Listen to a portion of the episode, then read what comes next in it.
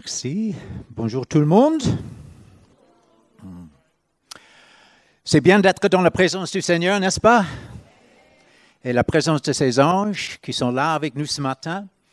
Et euh, j'ai relu cette semaine ce petit livre, Les anges dans notre territoire. Et je me suis rendu compte combien c'est important de connaître la présence des anges, qu'ils sont avec nous. Dieu les a envoyés pour nous servir. Et si on ne sait pas qu'ils sont là avec nous pour nous servir, on ne saura pas comment collaborer avec eux. Alors, je vous encourage à, prendre ce livre. Il y, en a sur la table auprès de la porte. Après, ma femme sera là pour vous libérer de 10 euros, je crois. Et euh, c'est écrit par un Irlandais qui habite Toulouse. Peut-être que vous le connaissez.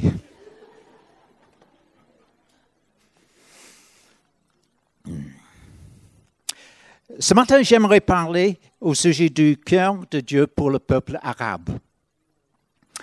Euh, on parle souvent du peuple d'Israël euh, dans le plan de Dieu et c'est bon. Mais ce matin, j'aimerais parler un peu de l'origine et la destinée euh, du peuple arabe d'après la parole de Dieu. Le livre de Genèse en parle, le livre d'Ésaïe en parle. Mais d'abord un peu d'historique. Les Arabes sont un peuple sémitique, frère aîné aux Juifs, euh, descendants d'Abraham. Euh, dans les anciennes langues sémitiques, le mot arabe, ou en hébreu euh, a connoté le désert et ceux qui y vivaient. Et les descendants d'Ismaël, fils aîné d'Abraham, a habité le désert au Moyen-Orient.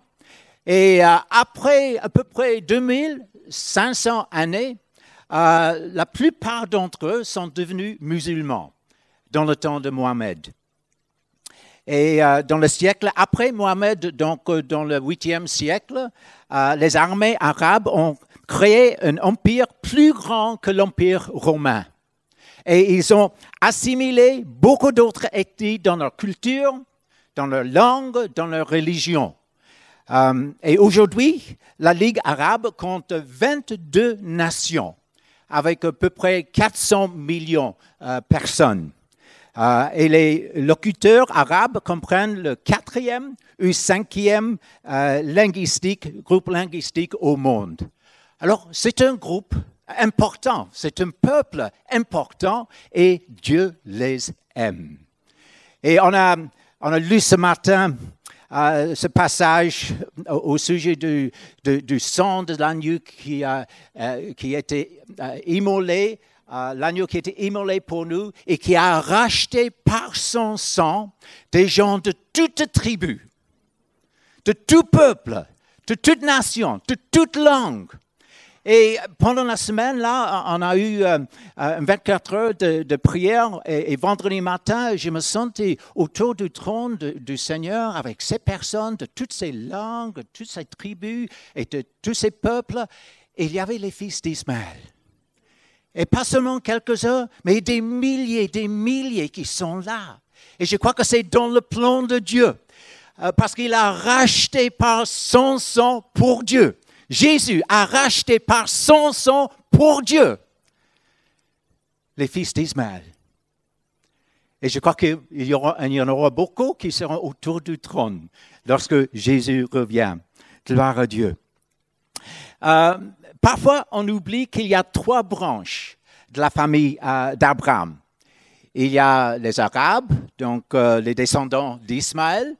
Il y a les Juifs, les descendants d'Isaac. Et puis il y a les chrétiens les peuples d'une nation qui croient en Jésus. Euh, et en Romains 4, euh, Abraham est, le père de tous les, les incirconcis qui croient. Donc, c'est nous, les peuples d'une nation, qui croient, pour que la justice leur fût aussi imputée. Mais il est aussi le père des circoncis. Et vous vous rappelez qu'Ismaël était circoncis le même jour qu'Abraham. Euh, et le peuple arabe sont circoncis. Et ce n'est pas seulement le peuple juif qui sont circoncis. Alors, il est le père des circoncis, mais pas seulement les circoncis, n'importe quoi, mais les circoncis qui ne sont pas seulement circoncis, mais encore marchent sur les traces de la foi de notre père Abraham. Alors, les enfants d'Abraham sont ceux qui croient en Jésus que ce soit les juifs messianiques, que ce soit les arabes qui croient en Jésus, que ce soit les gens des nations qui ont mis leur foi en Jésus et qui sont devenus enfants de Dieu. Alors c'est ça le peuple de Dieu, les descendants d'Abraham. Et les plans de Dieu s'accomplissent à travers euh, le reste croyant. Euh, c'est pas toujours par les descendants naturels, euh, il y a le reste croyant. Et pour le moment, parmi le peuple juif et le peuple arabe, le, reste croyant n'est pas tellement nombreux. Mais ça va changer. Parce que c'est dans le plan de Dieu qu'il y a une action du Saint-Esprit, un mouvement du Saint-Esprit qui va toucher tout le monde, qui va toucher les nations, qui va toucher le peuple arabe et que Israël aussi sera sauvé. C'est dans le plan de Dieu. Alors, regardons un peu l'origine euh, du peuple arabe dans Genèse 16. On sait que Abraham euh, et sa femme euh, Sarah, Sarah n'a pas pu avoir d'enfant pendant bien des années. Alors, après un bon moment, elle a dit à Abraham, mais prends ma servante Agar et prends-la pour femme. Et euh, c'était un peu dans le coutume de leur jour de faire cela. Euh, les archéologues ont même trouvé euh, des, contrats de mariage de cette époque où c'était prévu que si la femme ne pouvait pas avoir d'enfant, elle peut prendre sa servante pour être la femme du, maître. Alors, ce n'était pas forcément dans les moyens de Dieu, mais c'est ce qu'ils ont fait. Et Agar, alors, elle a conçu. Et lorsqu'elle a conçu, elle a méprisé euh, sa maîtresse, Sarah. Et lorsqu'elle a méprisé sa maîtresse, euh, Sarah l'a, chassée et, euh, elle a maltraité. Et puis Agar s'est enfuie.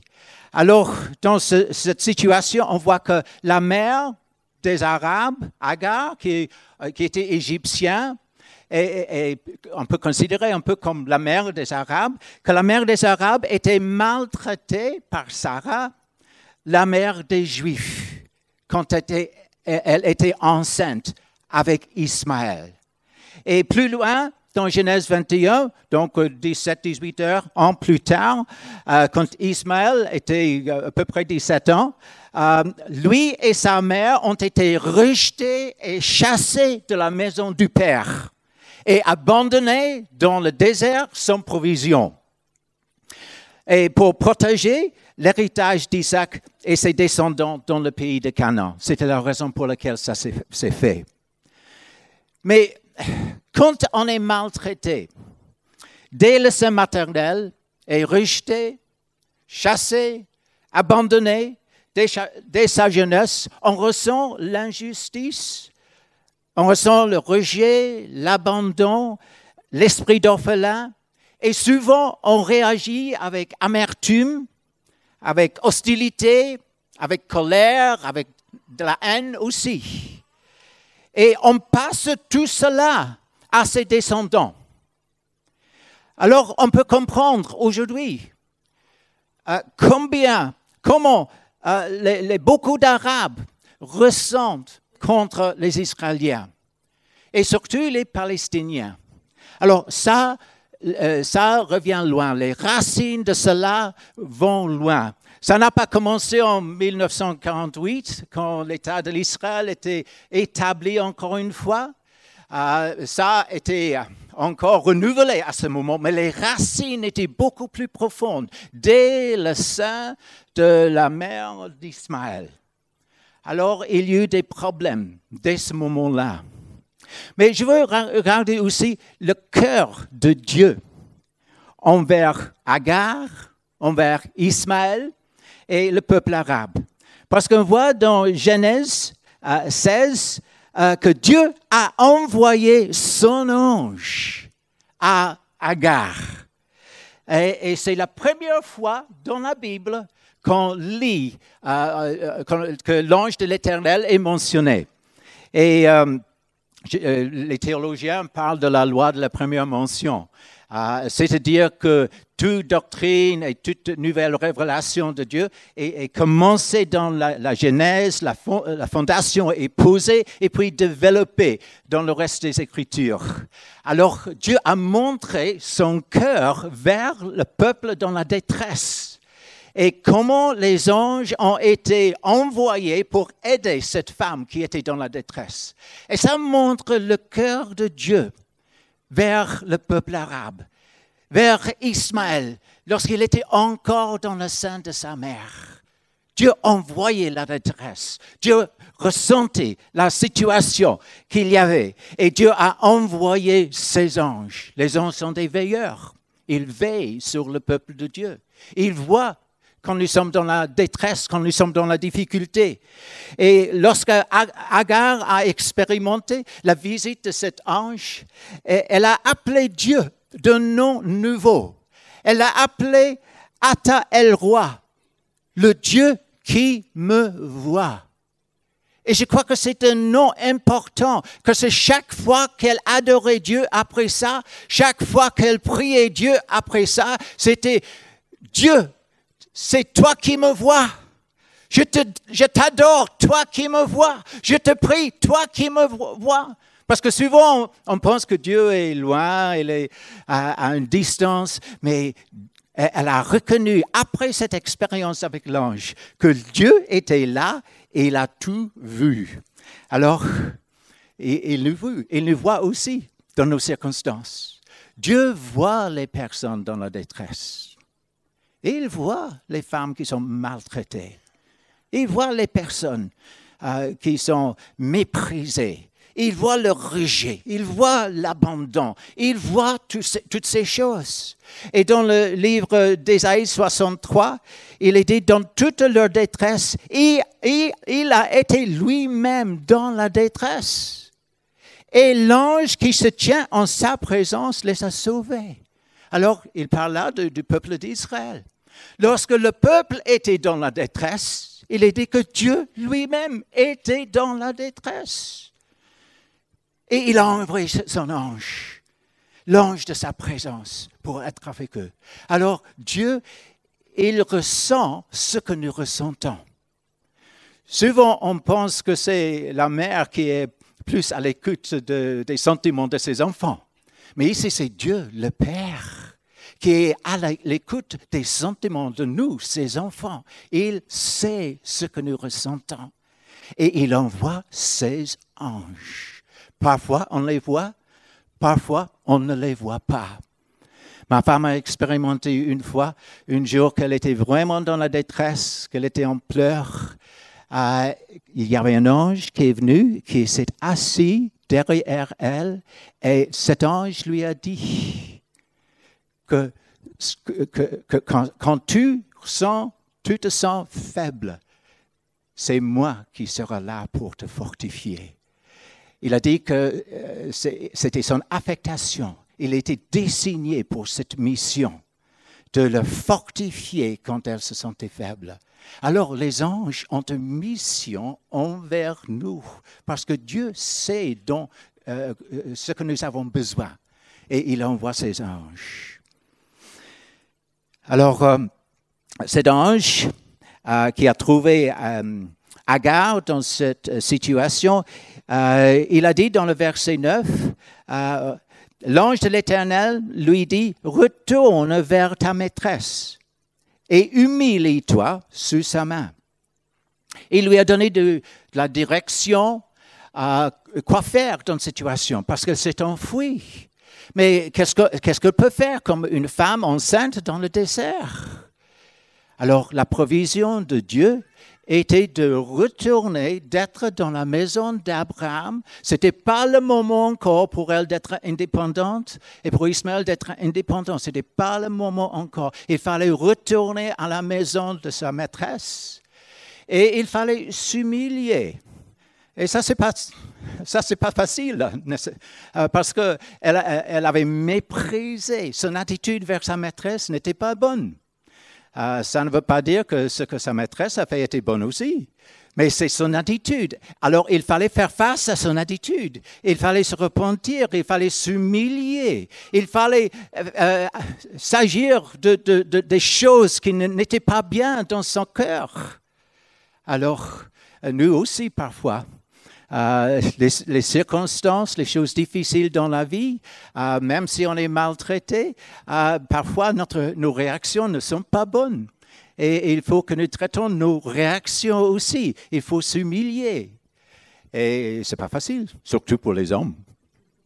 Je ne sais pas pour les femmes, euh, mais les hommes ont toujours raison, même quand ils ont tort. Euh, c'est comme ma femme dit. Euh, alors, il faut s'humilier. Il faut reconnaître quand on a péché, quand on a eu une mauvaise attitude. Et il faut revenir parce que c'est la provision de Dieu dans la maison du Père. Alors, l'ange a aussi donné une promesse, verset 10. L'ange de l'Éternel lui dit, je multiplierai ta postérité. Et elle sera si nombreuse qu'on ne peut pourra la compter. Donc, euh, à peu près 400 millions. Aujourd'hui, c'est pas mal. Donc, c'est une promesse de bénédiction, de multiplication. Et puis, verset 11, l'ange de l'Éternel lui dit, Voici, tu es enceinte et tu enfanteras un fils à qui tu donneras le nom d'Ismaël. Car l'Éternel t'a entendu dans ton affliction. Le nom Ismaël veut dire Dieu entend. Dieu entend. Et je crois que c'est significatif que le père des Arabes a été appelé par ce nom. Dieu entend. Et chaque fois que sa mère appelait Ismaël, viens ici, Ismaël, viens ici, ce qu'il entendait, c'est que Dieu entend, Dieu entend, Dieu entend, Dieu entend, viens ici. Chaque, chaque fois qu'on se servait de son nom, c'était Dieu entend, Dieu entend, Dieu entend. Alors, dès son enfance, ce nom était imprégné dans sa conscience. Il avait la conscience que Dieu entend. Alors, je crois que c'est important. Le monde arabe d'aujourd'hui, comme on a dit, la plupart euh, sont des, musulmans. Euh, il y a un reste chrétien, mais la plupart sont des musulmans. Ils croient en Dieu, Allah d'après eux, et ils croient dans la prière. Alors, au moins cinq fois par jour, ils prient. Euh, et surtout pendant ce mois, le mois de Ramadan, il cherche Dieu. Il cherche Dieu. Et les paroles qu'il prie cinq fois par jour, c'est Conduis-moi dans le bon chemin. Conduis-moi dans le bon chemin. Conduis-moi dans le bon chemin. Alors je crois que Dieu entend. Dieu entend. Et Jésus qui est le chemin, la vérité et la vie. Dans ces jours, il entend souvent ses prières et il se révèle. Il est en train de se révéler à travers les songes, à travers les rêves, à travers les visions et par des anges. Il est en train de se révéler à beaucoup de musulmans dans le monde aujourd'hui. Je crois que c'est une action euh, merveilleuse que le Seigneur fait dans ces jours parce que Ismaël, il s'est appelé Dieu entend. Et dans Jérémie 29, il est dit, vous me chercherez et vous me trouverez. Si vous me cherchez de tout votre cœur. Et il y en a qui cherchent à connaître la vérité de tout leur cœur. Et Dieu a promis, vous me chercherez et vous me trouverez. C'était pour les, Israélites, c'était pour euh, les Arabes et c'est pour nous. C'est une vérité. Si on cherche le Seigneur de tout cœur, on le trouvera. Alors de plus en plus, on voit cela euh, dans le monde musulman. Et j'ai lu quelque part que dans les derniers douze mois, il y a eu plus de musulmans qui sont venus à Jésus que dans les douze siècles précédents. Alors, ça c'est le niveau de l'action du Saint-Esprit dans nos jours, dans les derniers douze mois, plus que dans les, les douze siècles précédents. Et souvent, Dieu envoie un ange pour leur montrer le chemin. Vous vous rappelez l'histoire de Corneille dans le Nouveau Testament? Il n'était pas du peuple juif, il n'était pas du peuple de Dieu, mais il cherchait Dieu de tout cœur, il priait. Et Dieu a envoyé un ange à Corneille L'ange n'a pas prêché l'évangile à Corneille, mais l'ange a mis le contact entre Corneille et Pierre. Et Dieu a donné aussi une vision à Pierre pour le connecter avec Corneille. Et c'est Pierre qui a prêché l'évangile. Et la maison de Corneille euh, sont venus au Seigneur et étaient remplis du Saint-Esprit. Alors, les anges sont en train de connecter les messagers de Dieu avec le peuple qui le cherche sincèrement. C'est une mission des anges. Et j'ai entendu l'histoire de, deux musulmans qui sont allés à Mecque pour faire le Hajj. Et lorsqu'ils étaient là, un ange leur a apparu. Et l'ange leur a dit d'aller à Marseille, en France, à telle et telle adresse. Et ils, trouveraient la vérité. Alors ces, ces, deux hommes, ils ont fait ça. Ils sont allés à Marseille ils ont euh, trouvé cette adresse, ils ont frappé à la porte, et lorsque la porte était ouverte, c'était euh, des personnes, des missionnaires musulmans qui habitaient là, et qui étaient bien contents de les expliquer la vérité. Alors Dieu est en train de connecter euh, le peuple de Dieu avec ses serviteurs, le peuple musulman qui cherche Dieu avec ses serviteurs. Et il y a une collaboration entre les anges et les évangélistes. Il y a une collaboration entre les anges et les gens qui cherchent Dieu. Alors c'est ce que Dieu est en train de faire aujourd'hui. Alors dès le sein de sa mère, Dieu a envoyé un ange pour donner à Ismaël son nom, et c'est un nom prophétique, le nom Dieu entend. Et je dis que leur heure est arrivée. L'heure de leur salut est arrivé. Il y a un mouvement extraordinaire parmi les musulmans depuis l'année 2000. Cela a commencé dans les pays musulmans non arabes, mais euh, comme l'Indonésie et l'Iran et tout ça, mais maintenant ça continue dans les pays arabes. Et David Garrison, qui a fait une étude de recherche bien établie là-dessus, il dit que maintenant il y a au moins enfin, depuis l'année 2000 et 2012, il y a 69 mouvements des peuples vers Jésus. Et chacun de ces mouvements euh, a au moins 1000 euh, personnes d'arrière-plan musulmans qui sont venues à Jésus, ou une centaine d'églises qui ont été établies dans ces mouvements parmi les gens qui étaient musulmans. Alors c'était des mouvements euh, extraordinaires. Et depuis l'année 2012, ça continue. Et euh, dans le livre Dieu a tant aimé le monde musulman, euh, Jerry Truesdale, il parle du nombre de personnes qui sont venues au Seigneur dans ces dernières années. Ça compte des millions des millions, entre 10 et 20 millions, on ne sait pas exactement combien, mais il y a des millions de personnes d'arrière-plan musulmans qui viennent au Seigneur. Gloire à Dieu. Dieu est à l'œuvre par des songes, par des visions, par l'évangélisation, euh, par tous les moyens euh, pour atteindre ces peuples. Et dans Ésaïe 19, euh, on trouve encore le plan de Dieu pour euh, le monde arabe. Il est dit dans Ésaïe 19, euh, verset 20, dans le pays d'Égypte, et Égypte, c'est le pays euh, avec le plus d'Arabes musulmans du monde, à peu près 100 millions. Mais le, le plan de Dieu, c'est que dans le pays d'Égypte, ils crieront à l'Éternel à cause des oppresseurs. Il y a eu bien, des oppresseurs, le Daesh, l'ISIS et tout ça, euh, qui ont été euh, contre Et, et, ceux qui voient les raisons principales pour euh, les musulmans pour se tourner au Seigneur, c'est à cause de la violence qu'ils ont vue parmi les musulmans.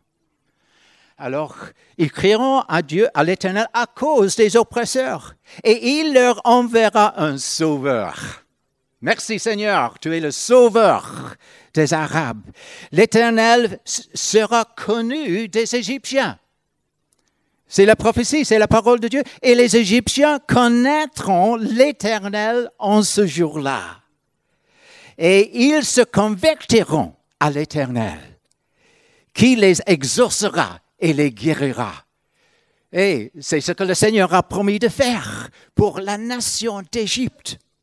Et en ce même temps, il y aura une route d'Égypte en Assyrie. Les Assyriens iront en Égypte et les Égyptiens en Assyrie.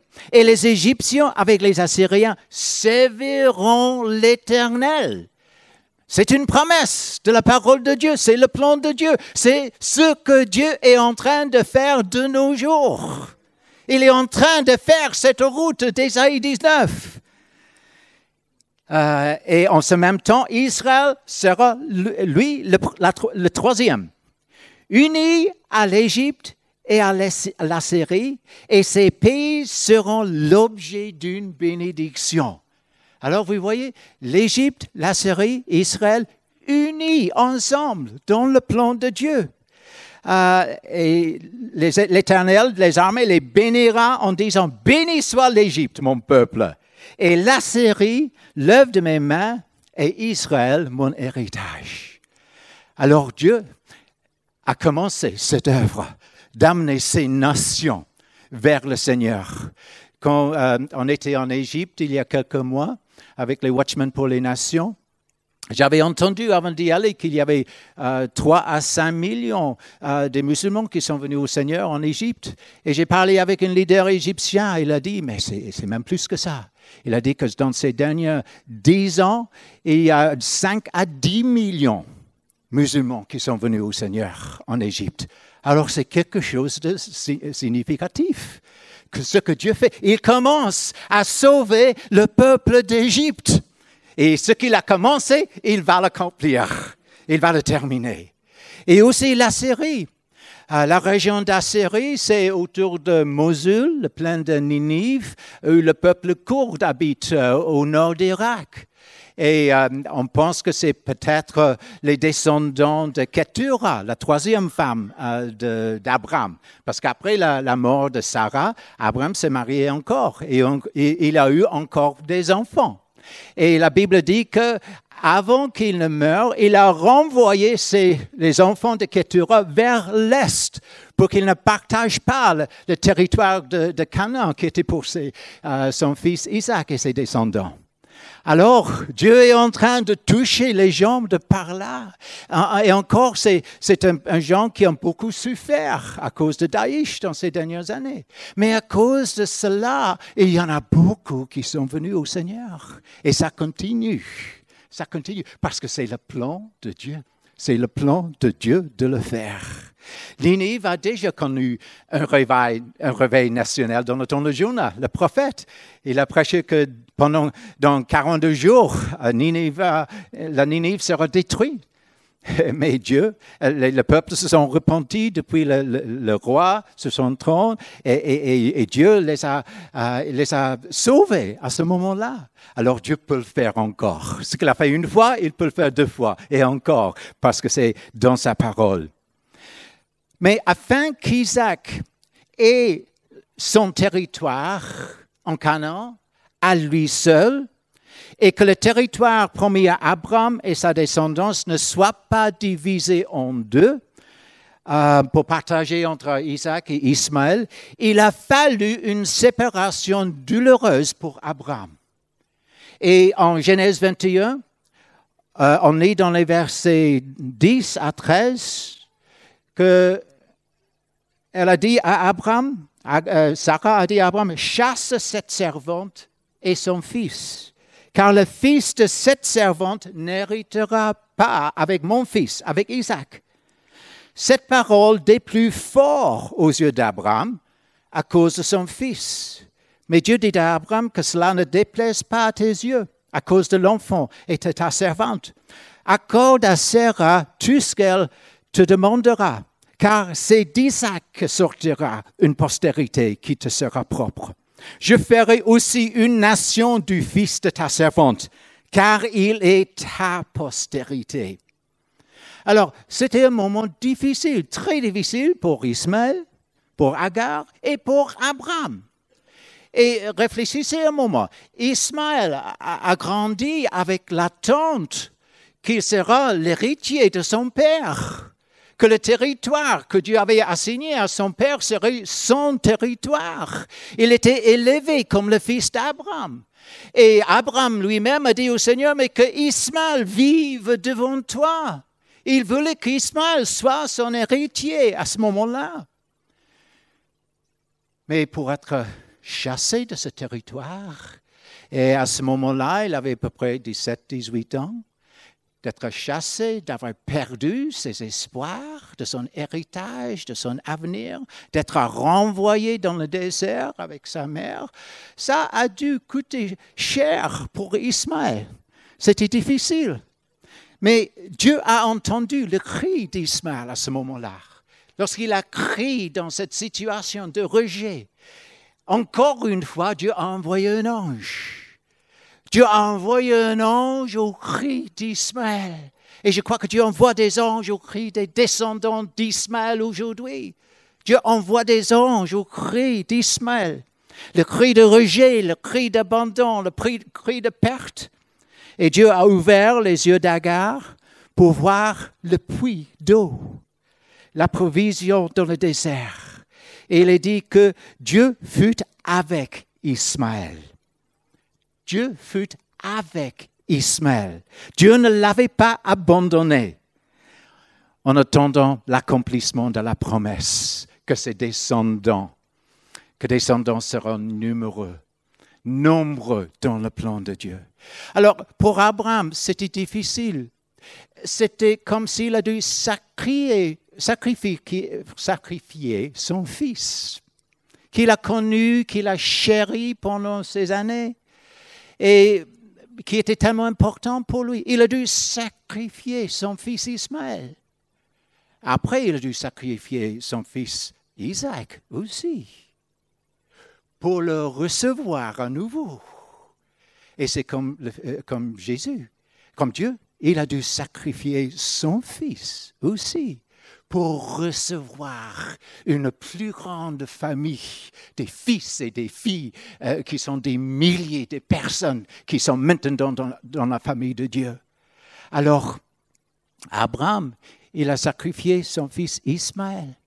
Il a été rejeté, mais ce n'était pas la fin de l'histoire ce n'était pas la fin de l'histoire, parce qu'il va recevoir encore une multitude des descendants d'Ismaël. Alors, euh, la famille euh, d'Abraham, les trois branches de la famille d'Abraham, les Juifs messianiques, lorsque beaucoup d'entre eux viennent au Seigneur, la famille des fils d'Ismaël, lorsque des millions viennent au Seigneur, la famille des chrétiens autour du monde, les, les fils d'Abraham retrouveront retrouveront ensemble la maison du Père et la bénédiction de Dieu. Alors Dieu a un plan merveilleux. Il est en train d'agir pour accomplir son plan merveilleux. Gloire au Seigneur. Gloire au Seigneur. Mais dans le monde d'aujourd'hui, il y a quand même un conflit. Un conflit. Un conflit qui ne se résout pas facilement. Mais Dieu a une résolution. Le monde, les Nations Unies n'ont pas de résolution pour la situation, les négociations n'ont pas de résolution pour la situation. la résolution de Dieu, c'est son roi qui reviendra. Mais il reviendra pour le peuple Israël, il reviendra pour le peuple d'Arabes qui croit en Jésus, il reviendra pour tous ceux qui croient en Jésus. Et je crois que ce moment arrive. Jésus prépare Dieu prépare pour le retour de Jésus. Il prépare en attirant les Juifs vers Jésus le Messie. Il prépare en attirant les musulmans, les Arabes vers Jésus leur Sauveur. Il prépare en attirant les Français, les peuples des nations à Jésus pour être Sauveur. Mais je crois que surtout en ce moment, en regardant ce que Dieu fait dans le monde, que c'est le temps d'Ismaël. Et c'est ce que j'entends dans mon esprit, c'est le temps d'Ismaël. L'heure est arrivée. L'heure du peuple arabe, l'heure est arrivée. C'est leur temps de revenir à la maison du Père. Et c'est le temps d'être réunis avec leurs frères, leurs frères juifs, leurs frères chrétiens dans le monde. C'est le temps. C'est le temps. C'est le temps. Son temps et maintenant, Dieu est en train d'agir à cet égard, dans une manière inattendue par le monde. Et cette situation qui n'est pas, euh, qu'on ne peut pas résoudre sur le plan euh, humain des, des Palestiniens, Dieu va le faire par l'action de son esprit. Merci Seigneur pour tes plans. Merci Seigneur pour ton cœur pour nous.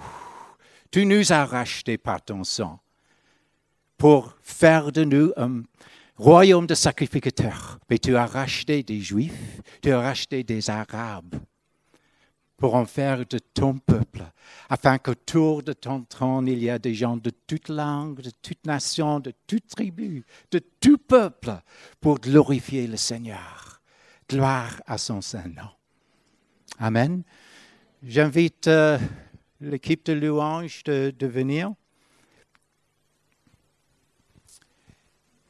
Et je vous invite à ouvrir vos cœurs au cœur du Seigneur pour le peuple arabe.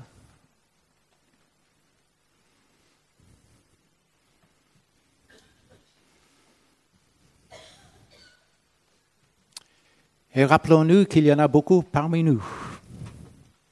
En France, Dieu, nous a envoyé, Dieu les a envoyés ici.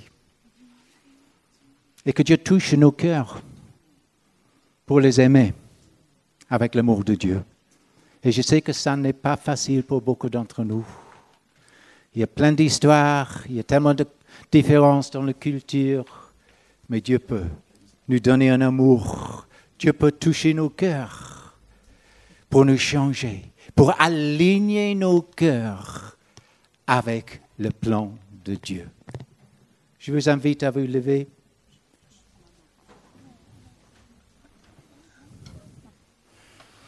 Je vous invite à ouvrir vos cœurs au cœur du Seigneur. À ouvrir vos cœurs. S'il y a des attitudes que nous avons eues qui ne sont pas justes, même si on a été maltraité, des attitudes dans nos cœurs qui ne sont pas les attitudes de Dieu, que nous apportons ces attitudes vers le Seigneur. Qu'il nous délivre de tout cela. Qu'il nous lave de tout cela. Que nos cœurs soient prêts pour collaborer avec Dieu dans son projet pour atteindre le peuple arabe. Que nos cœurs soient prêts pour collaborer avec lui pour être envoyé s'il nous envoie, pour prendre des pas vers eux, pour faire contact avec eux quand Dieu nous donne l'occasion de le faire. Seigneur, viens par ton esprit. Viens par ton esprit toucher nos cœurs ce matin. Viens par ton esprit. Viens par ton esprit. Viens par ton esprit, Seigneur. Touche nos cœurs. Touche nos cœurs, là où nous sommes. Touche nos cœurs. Touche nos cœurs. Touche nos cœurs. Touche nos cœurs. Que nous puissions avoir le cœur de Dieu. Le cœur de Dieu. Le cœur de Dieu. Au nom de Jésus. Merci Seigneur pour ton sang qui a été versé pour nous. Lave-nous de toute attitude qui n'est pas juste. Lave-nous, purifie-nous, que nous soyons sanctifiés afin que nous puissions te servir dans ces jours pour ta gloire, pour ta gloire. Au nom de Jésus.